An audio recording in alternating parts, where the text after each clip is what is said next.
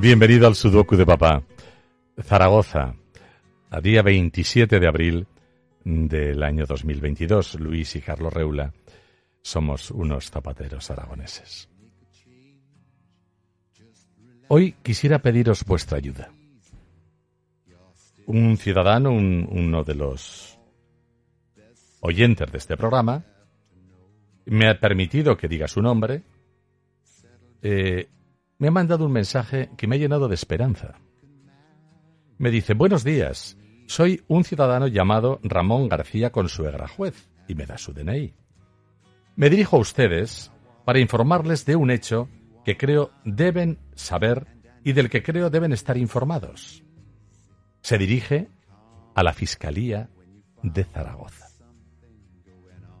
Escucho habitualmente la emisora de radio Onda Aragonesa. Hay un programa de radio ahí llamado El Sudoku de Papá.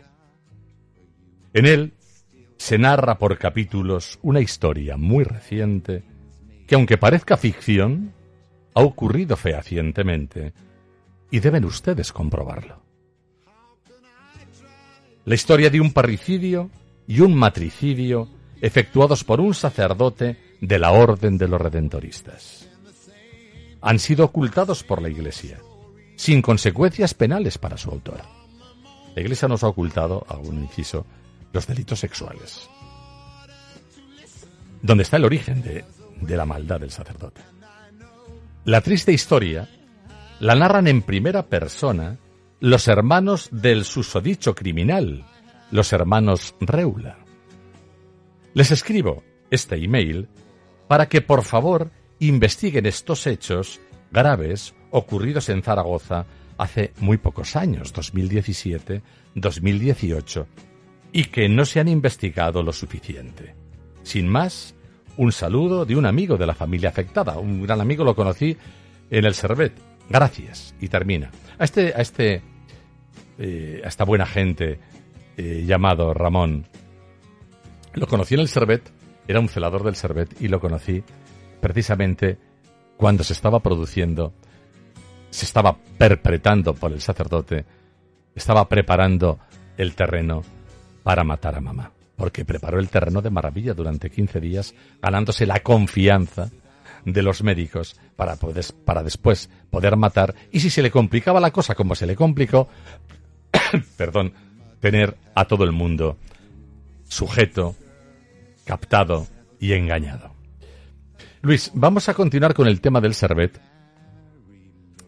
Eh, con otro informe, esta vez firmado por Deza Pérez y Rodríguez Herrero sin ninguna duda, que dice así.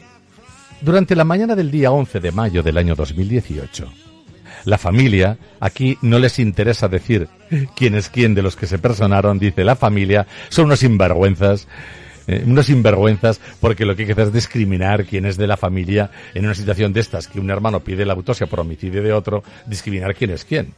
Eh, la, la policía judicial, homicidio, se dejó engañar de maravilla. La familia se persona reiteradamente en el servicio de anatomía patológica, así como en la unidad de geriatría, solicitando información de la necropsia. Ese eras tú. Sí, ese era yo. Eso efectivamente, el, tal como nos indicó eh, la doctora internista, pues a las ocho y media bajamos primero anatomía patológica. Y yo contigo. Y de y tú conmigo, efectivamente. Y de ahí, pues mm, cuando ya mm, nos dijeron, nos confirmó el doctor Ramiro Alegret que no tenían conocimiento de que hubiera ninguna orden de, autopsia de María Paul Villacampa, pues a continuación subí a la planta para informarme qué había pasado y efectivamente pues me personé varias veces, varias veces. Pues sigue este informe. A las 16 horas de este mismo día acude la funeraria solicitando cumplimentar el certificado de defunción ¿Tú te enteraste de eso? A mí no me avisaron de nada. No. Eh, ¿Quién, eh, detrás de todo esto estaba el homicida, evidentemente. Bueno, eh, la funeraria conocía perfectamente porque que tenía unos poderes que el obrante de esos poderes era el sacerdote y que es el que tenía la autoridad para poder los hizo valer para, hacer los mandamientos que los hizo valer para, para robarnos las cenizas, como dirá el, el, señor Rivera, creo que se llama Rivera, de Mémora, que quizás algún día deba comparecer en los juzgados. Eh, decía, ante la duda de si hay que realizar dicho certificado, ¿de qué dudabas, Ramiro, pedazo de golfo, de qué dudabas? Dado que se ha solicitado la necropsia, nos ponemos en contacto en primer lugar con la interlocutoria de la unidad de geriatría, con la que habrían hablado ya antes varias veces. Posteriormente contactamos con el servicio de anatomía patológica, que indica que la necropsia se ha realizado a lo largo de la mañana, pendiente de informar. se contacta con el juzgado de guardia, que nos facilita el contacto telefónico del médico forense de guardia, doctor Coello Carrero. Ah, pues, igual quien comunicó con estos fueron eh, la doctora Deza, posiblemente. No fue eh, el, eh, en, en, anatomía patológica. Y contactaron con el doctor Coello Carrero. Este aconseja cumplimentar el certificado ante la creencia ¿Qué habíamos solicitado, Luis? Pues una autopsia. ¿Para qué? Para investigar la causa definitiva. Para de la certificar la causa del homicidio de mamá que yo ya había vaticinado en los juzgados que se podía producir. Ante, que se iba a producir, que se podía, sí, y, que, porque ya sabía que había matado a papá. Ante la creencia de que no ha existido muerte no natural, que es que no necesitamos ninguna creencia, queremos un certificado de que no ha habido un homicidio, señores. A su vez ponemos en conocimiento de lo sucedido a la subdirección médica del Servet. Finalmente, se cumplimenta el certificado de defunción, creo que por la propia doctora Deza, con la sospecha clínica pendiente de información de autopsia y pone clínica. Pero si habíamos pedido una autopsia por un homicidio que había firmado una de ellas, la doctora Rodríguez Herrero. Pero estas señoritas, pero, pero, pero ¿esto qué es? Pero, es que esto es terrible. ¿Pero dónde estamos, Luis? Bueno, eh, yo creo, yo creo que que de todos estos informes eh, no avisan y ni dan conocimiento a la dirección del hospital.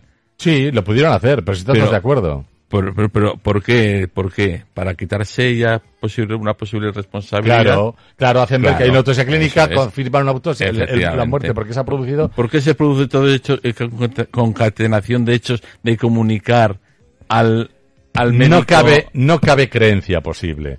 Cabe certificación de un homicidio que se ha solicitado que se verifique a través de una autopsia. Todo esto lo hacen de acuerdo con el sacerdote, que es su único interlocutor válido, el propio homicida. Mañana continuamos. Nos veremos. Entre tanto te invito a que nazcas tres veces, que pienses, que creas pensando. Hasta mañana. Perhaps love is like a resting place, a shelter from the storm. It exists to give you comfort, it is there to keep you warm. And in those times of trouble,